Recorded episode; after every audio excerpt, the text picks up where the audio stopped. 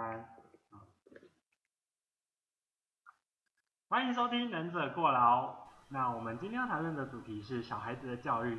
那么，相信小孩子的教育根据日日积月累的效果，那其实跟以前有相当大的差异啦。那根据现在我们对于孩子的观察，那他们受到的一些教育跟资源，相较于以前，那是不是会比较好呢？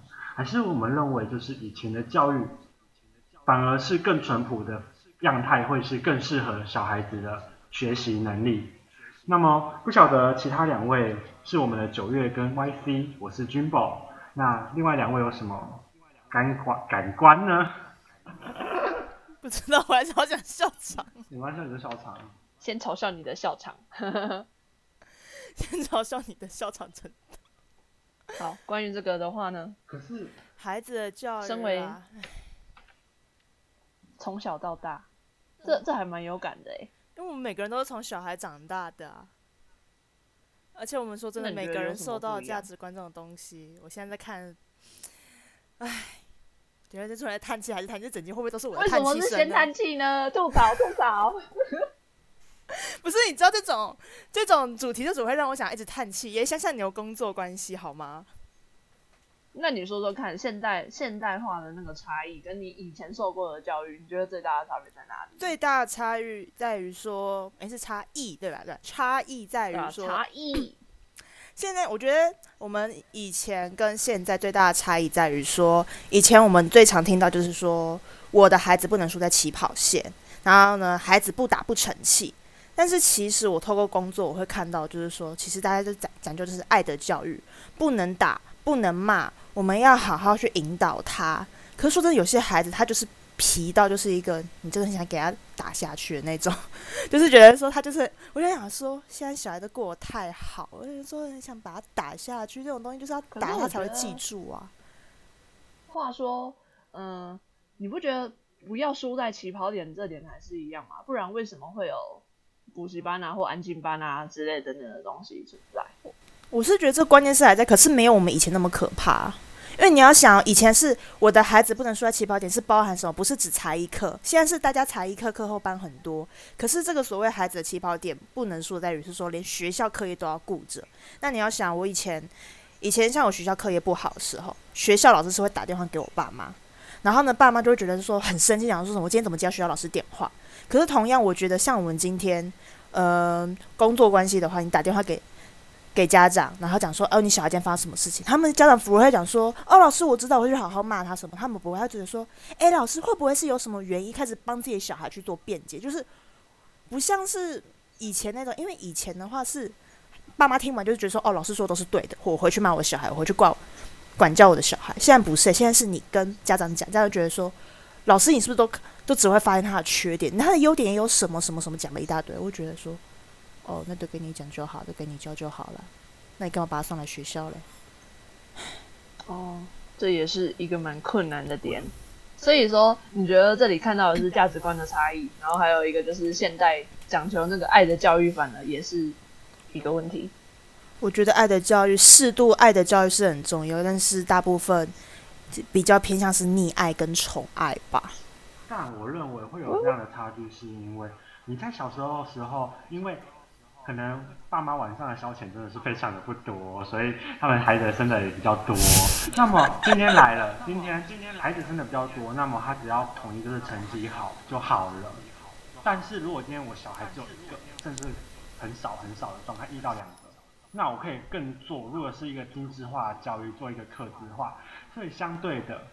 我觉得这会造成补习班跟现在才艺班非常泛滥，也不能讲泛滥，因为我觉得泛滥是一个不好的词汇。学才艺这件事情本身是好事，但就是说太多太多的一个课程可以供现在小孩做选择，或者是给家长做选择，然后让嗯，我觉得才艺班吗？可是你们没有发现，现在补习班其实我觉得反而趋向变少了。不你没有感觉到。所以？才艺班变多了。也不是，我觉得补习班跟才艺班，因为像我工作的地方是，我们连课后才艺班都有开，嗯，就是这小么丰富，对我们收费高，但是相对来讲，就是说你会看到行政那边常常都会有通知在讲说，哎，家长要不要帮小孩报名什么课后班？然后甚至每次我们开会的时候，主管就讲说，哎，老师们，你们要不要想一下，可以你们需要开什么样的才艺班才会帮助你们？方便带学生，例如说，可能像我的小主管，他带的是三六年级，那他们也有小作文、小短文作文啊。你知道小孩文笔就是这么的惨不忍睹，然后他们就想说，那你们有没有考虑过说要开什么？哎，作文课后班，我们可以聘请作文老师过来，等于说我们是聘请作文老师过来，不是作文老师在外面开班。等于说，我们除了照顾小孩，我们还帮小孩课后班，然后他们月考前，我们又在帮他们做客服，等于说我们是补习班、安亲班、才艺班，全部都做进去了。所以我不知道是不是因为这个原因，然后导致说外面其实补习纯粹的补习班跟纯粹的才艺班变少了。但你有发现？所以是变成包成一条龙的服务了吧？对，我觉得现在有趋向这个状况了，让我觉得说其实真的就是跟现在我觉得差很多。我觉得以前满街什么补习班，然后广告不是也狂发吗？然后动不动就收到电话，现在也没有啊，现在都是。就家长会挑说，哎，我现在读的这家，他提供哪些服务？因为一条龙越越是有一条龙服务的，其实越受家长喜爱啦。我跟你讲，那你干脆这样，但是，嗯，就从那个月子中心开始做，然后再做到补习班、幼儿园，然后最后做什么婚礼餐宴厅，然后最后再做一个殡葬业，人生一条龙服务，完全都走到了赚到翻，这个人从头赚到尾。但是你没有发现，我喜真的从出生一直包到下葬，然后到安静，到升学，到结婚，最后到殡葬业。对啊，如果你这样讲的话，你前面讲的就是商机蛮大的啊。其实 好像还不错，可以就串了一条。其实我们也不用说一个人扛全部，就是那个我们不是在讲什么产业合作吗？欢迎这叫产学还是？欢迎各位观众来电，下面有电话号码，欢迎投资我们入门账号，谢谢。什么鬼啦，靠呀！没有，我觉得现在都是 那那个现在的家长主要就是把小孩打造他们喜欢的样子，因为而且再加上现现在入学管道真的非常的多，资讯相较以前发达。我以前可能要去国外念书，或者是今天想要获取其他更多的就学习资源好了，那么因为碍于资讯的不方便，我可能获取的会比较少。那么今天可能教育部或者是一些台湾的一些姐妹校还是什么的。那么你可以获取资讯，你可以自己去送填写。那么在这一点，我是觉得九月应该是蛮有感的啊，因为本身我自己有去国外读书，我真的觉得那都是现在相较于以前，我可能高中的时候没有这个资源嘛。我觉得这个就是真的差非常多，就是你现在有很多的管道可以接触世界，然后不是说像以前就是永远都待在同一个地方。那你如果说你有那个机会可以去。呃，到处看看的话，你会觉得开拓眼界吧？是这样说吗？顺便尝尝不同的。就是寒暑假，就算就连，对啊，就寒暑假你也可以有非常多的选择。你你认同我的观点哦？你知道我刚才讲什么吗？你讲话很 我说我我说我说去要去国外尝尝不同的屌。我说对啊，所以所以不晓得你曾经在国外学习。这挖坑跳，这挖坑跳，好正哦。哦好。不可以这样说啊！我们要假装正经。有需要，我真的觉得我们就是放松谈啊，就是把自己这边当成是。好想讲，我觉得这边要帮我消音，真的很像康，嗯，康什么来的啊？没有啊，你可以讲啊，你讲啊，到时候我们再想办法啊。那已经变成传说了，现在是我们的传说。用能者过劳。但我瞬间但我真的觉得现在的小孩子啊。以前的小孩子，不管是现在到现在，有一个不会变的，就是真的台湾人不太会发表自己的意见，他们就是单方面的收取资讯。这个我好觉得好可怕哦。你说怎样？不会发表自己的意见？你说现在小不会发表自己的意见？对，有吗？是例如两方面？你说小孩都沉默不语吗？应该说你在学习的过程中，你不能以那个私下私教的部分，因为私教跟你讲跟那个发问度有差。今天如果是台湾的那种小班制的教育资源，真的是不太会有人发问。像我，应该说是台湾的教育的风气吧，就是老师讲，然后学生听。我觉得这真的非常的不好。虽然最近这几年一直很努力的在扭转，不过我觉得还还是很难呢？大家觉得呢？没有，没有啊为什么完全没有这种感觉？我的学生每天都在呛我，老师那是什么？那是什么？一直讲，一直讲，一直讲，讲到我都想说闭嘴了，我讲的都是对的，不要再讲。我 是那可是如果到高中、大学，你觉得还是会这样？哦，对了，因为他们是国小生，不好意思，我忘记他们年龄不同了。我国中想大便，我都不敢。对啊，我觉得，我觉得好像，对，不敢举手，或者是不会不会想要主动发问问题这样子的情况。不要无视我的问题，就为什么是我觉？得是自己很可惜。好啊，你说，你说，像我国中啊，我都不敢跟别人说我想去大便，因为我觉得我这样会被人家排挤，然后就会被人家盯上。好蠢的感觉这是我们另外一个主题的是吗霸凌吧？哦，好啦，我觉得，我觉得也有这样子的差异，就是东方人就会不太敢表达，就是有一点像这这点有点像日本人吧，不要麻烦他人的那种心态。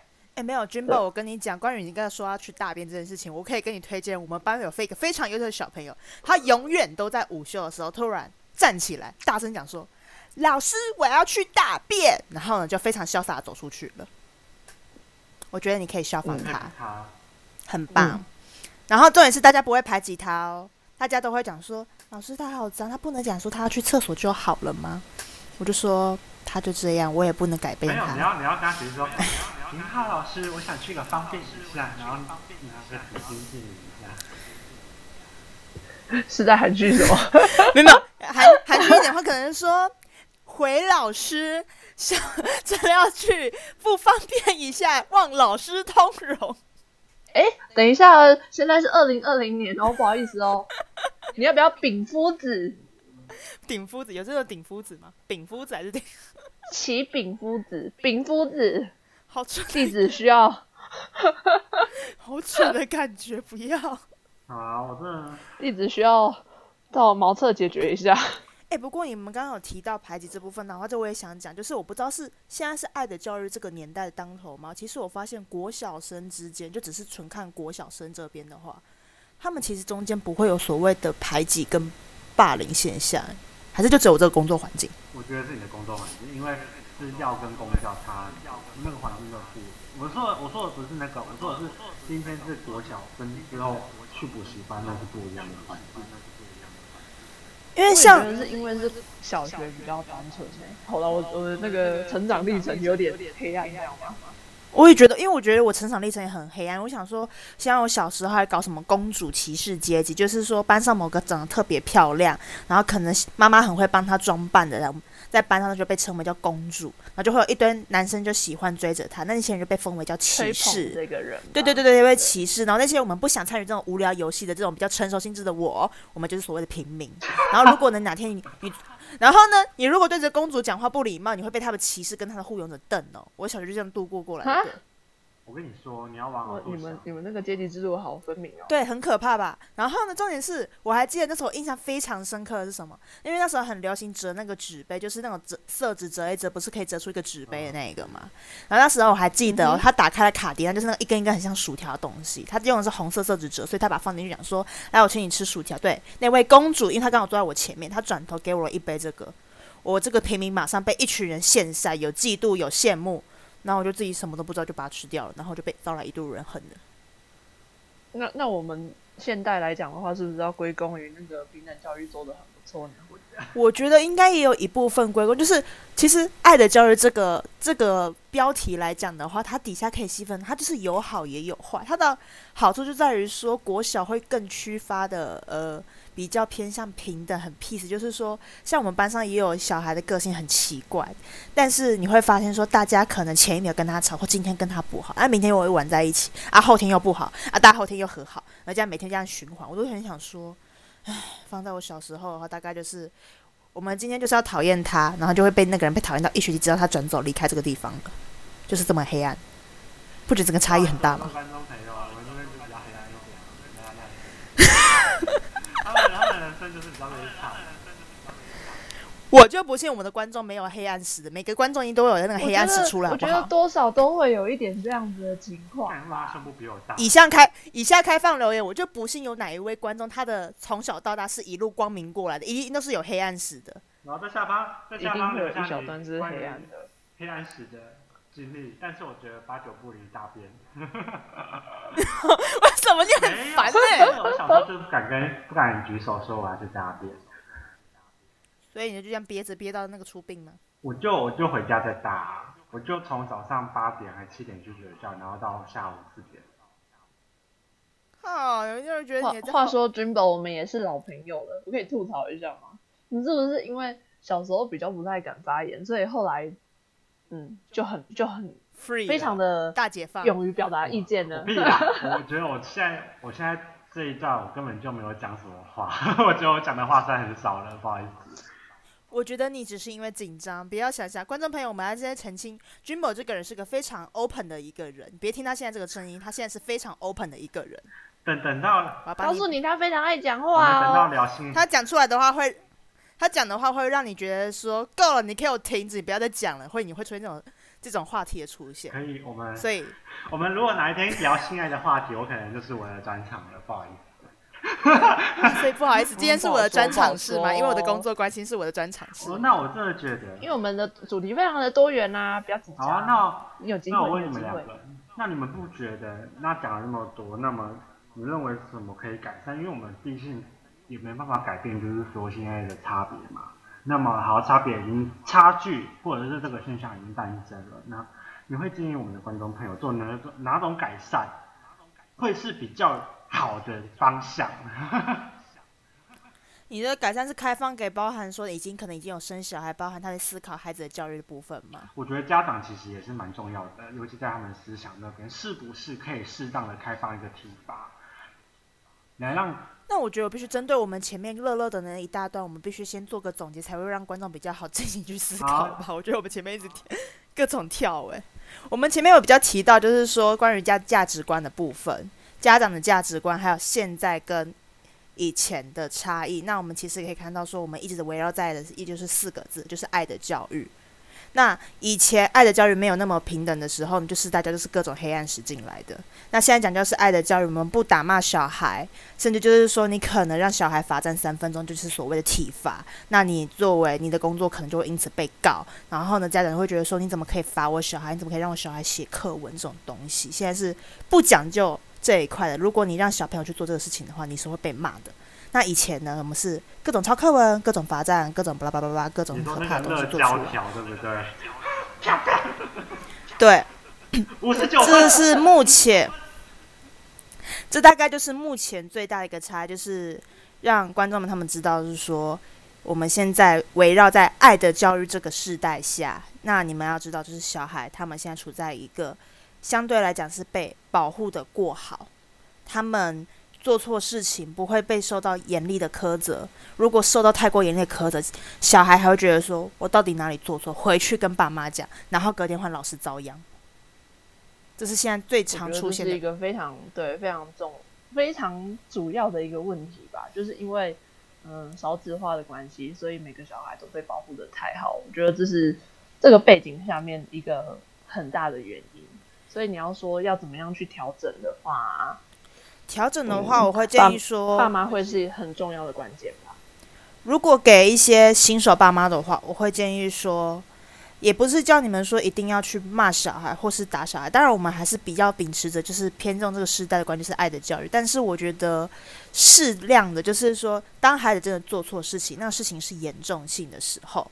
我觉得适度的一些打或是骂是重要，你不要想说什么，哦，现在打他骂他，他会不会什么心灵受创？可能或或多或少会受，可是必须要让小孩及时的认知到说他是真的做错事情，因为可能我们是从以前那个年代走过来的人，所以我们还是会秉承着就是所谓的不打不成器。我觉得这句话依旧还是有效果，就是有些小孩真的就是，当你发现你的小孩是骂不动，就是你今天骂完他了，他听进去了。隔天他继续再犯，或后天他继续再犯的时候，那其实你一直骂他，就是左耳进右耳出，他不会听进去的话，那我觉得这时候就是可以适度的打个几下，那么他可能或许就会想说，哦，以后他可能想到说，我只要做错这个事情的话，我可能就会被打。那他们是不是会造成一种所谓的精神跟肉体上都会有个 印象，之后他们再也不敢犯的你现？在在教狗。好，可是我觉得不会，我我认为我也我也赞同这个做法，就是你是要适适度的给一些这样子的呃这样子的教育的话，我觉得是因为并不是是每个小孩，因为并不是每个小孩都会被骂被打。如果这个小孩他是很乖巧，他什么，他只要他不要做错事情的话，我们自然都不会去打他骂他。谁会去无缘无故打骂一个很乖的小孩？那是人家有病吧？所以这些当然这些想法都是给那些你的小孩很不听劝的时候，我们基本上还是建议说适度的体罚的那种东西是可以接受的。当然不是把小孩关进厕所里面。我之前有听到一个家长讲说什么，他的小孩就是因为什么才小一吧，然后就因为什么不听家长的话，然后他们家长很奇怪，他们也不打，他们就是把小孩关进厕所里面，然后全家人出去吃饭，然后再回来。他爸妈啊一定是拜慈姑观音。笑，这是重点吗？可恶！所以说你要我讲我们很认真的在讨论呢。所以哦你的意思你要跟我讲的是，他楼上住的何老师是吗，然后他们一家人刚好姓这个这个泡澡泡七天，他就会变好了。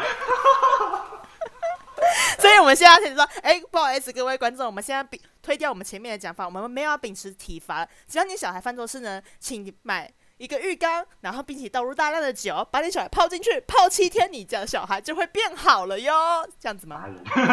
好啦，我就是这是没有疗效的，不要这样好不好？我真的我好，我觉得 YC 的 YC 的结论就是说，今天家长除了要给孩子正确的价值观之外，也要适度的在一些教师手上给予一些宽容的一个范围，对吧？嗯、差不多，对，对，那我还想要补充一个是多一点的关心吧，嗯因为我觉得现在这么多的安庆班跟补习班，最主要都还是有一个很实际的考量，就是呃经济现实。但是我觉得太多的家长可能会把这件事丢给老师，就是他们认为这孩子的教育完全都是老师的责任。嗯，嗯我觉得这也是一个很大的问题。这也是家长会有的观念，因为像这个的话，也是一个经验，就是有个家长他把他小孩，就是每天他放那个小孩放学，就是我们去接送他回来，然后开始安心，开始带他作业，然后他的妈妈要求的是作业一律要写完。然后我这边我们也有提供评量，他作业篇都在我们这边写。他回家要干嘛？帮妈妈做家事，然后妈妈只要对他哦，今天表现如何，很棒，好，我们奖励什么没了。一律不过问作业事情。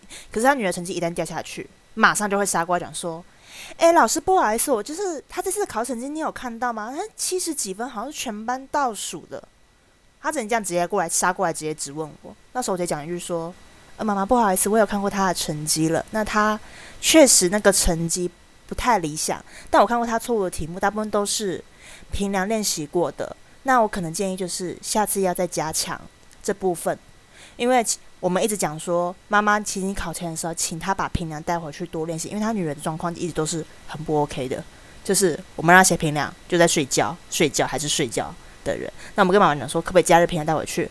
我们就是不带平量回去的，作业必须在这边写完，不准带。我们没有这个有写平量的。那、请问一下，这到底要给谁的过过错呢？到底是全部都是我们老师的错，还是妈妈你不用负点半点责任吗？那这是对，这是我觉得，这是这是我认为这是问题比较大的，就是你你不仅是生一个小孩而已，我觉得你要对他负起责任。它不是一团肉，你不是给他呃，对你你只给他物质上面的满足，根本就不行啊。我觉得现在吧，现在整个现在这个观念来讲的话，我觉得以前的家长，说真的，以前家长虽然会打骂小孩，动不动就打骂小孩，可是至少有打有骂代表什么？他们真的有在关心小孩，只是关心小孩的方式不对。但现在小家长是干嘛？他们不打骂小孩，他们自然有在关心小孩，有吗？并没有。我倒觉得，我认真讲，我觉得现在的家长虽然没有打骂小孩，但是他们相信那个关心度没有以前的家长那么的关心。如果说以前家长关心大概有七八十趴哈，那我跟你讲，现在家长的关心度大概只有五六十趴，他们就是个付钱，东西全部丢给老师。啊，反正如果小孩哪边怪怪的话，一定是老师的问题，跟他无关，因为我是付钱的，老师你必须因为我付钱了，你必须把我小孩教会，我只要干嘛？奖励我的小孩，好棒。那如果他教育品德什么有的没的，全部都是老师你的要负责的，因为我付钱给你了。好总结，对啊，所以我觉得家里也很重要。就是要给孩子爱，不然呢，你就等同于是送去狗狗学校一样。狗狗学校一样。好烦！你为什么一直提到狗狗学校啦啊，我？就把我狗狗送去，它握手坐下，那回来之后它会做手握下，很棒。啊，今天没有学会任何东西，再打过去问。那因为我把它当成是狗，所以我就说我付这个钱出去是白付的。那如果说我今天可以多一点的体谅或关心，那甚至给予一些教师的宽容，而不是一个无理取闹的一个家长。那我觉得这件事情应该可以很好的得到一个解决，过一个很大的改善。可是可以可以顺便帮年轻人平反一下嘛。其实年轻人应该说一部分的年轻人不想要背负那个责任，然后还有就是像我听过一个长辈说的说法，就是你你自己的修为高一点，你才有办法忍受小孩子，就是你你有办法好好的对待小孩子，那其实也是对小孩子比较好，对啊。嗯所以年轻人不生小孩，不是不是因为怕痛，不是因为怕麻烦，好不好？可是很明显的，我都觉得只是因为啊不 seriously，在座两位都怕痛，在座两位都怕痛。对我怕痛，可是我更怕，我可是我更怕。怕麻烦。哎、可是其实我觉得比起怕痛跟怕麻烦，我更怕他什么穷死。哎、但如果可是我也有小孩，可是我就说我还我还怕他不成器啊，你知道吗？我觉得你要对它负责啊，所以其实到现在我是不太敢养宠物的，因为我觉得我没有时间陪它。哦，对，说到不成器，就会想到很多人会有个观念，就是很多人觉得说结婚就一定要生一个小孩，为什么？将来养老了有人可以养。哦，告诉你，拜托，如果你还秉持着这个想法，听众拜托拜托，真的不要。请问一下，你可以保证你的小孩养到大，他将来真的会来养你吗？你觉得他不会叛逆，不会跟你搞个什么东西，然后最后把你丢下，把你送去老人院什么，不管你的死活，让你变独居老人，死在家里吗？请你不要秉持着说，哦，我生一个小孩就只是为了说将来会有人可以帮我送终，有人会帮我养老。哦，不好意思，这中间变数太多了。你可以保证你的小孩真的会来帮你送终，真的会帮你养老吗？他没有帮你给卷一卷丢进那个什么乱葬岗，就已经算不错了，好吗？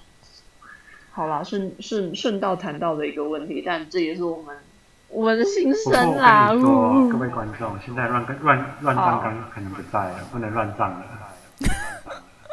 那一律火化，谢谢。呃火化，谢谢。哦，对啊，差不多。哎，可是你能够保证，我现在最怕的是什么？那你的罐罐要放哪里？你的罐罐要放哪里？呃，我我的罐罐可以给，你要买豪宅吗？不好意思哦哎，不对我的罐罐那个会是你们来负责，谢谢。那那君宝，我现在让你选的好，你的罐罐你要那个尾鱼罐头还是番茄罐头？好，谢谢各位观众哈，我们今天这个主题就到这边。那主要就是说带给观众更好的一个改善啦。那如果有任何问题或者是想解决的呢，也可以在下面留言呐给我们订阅支持，按铃按下小铃铛哦，谢谢大家，谢谢。谢谢各位。好，再。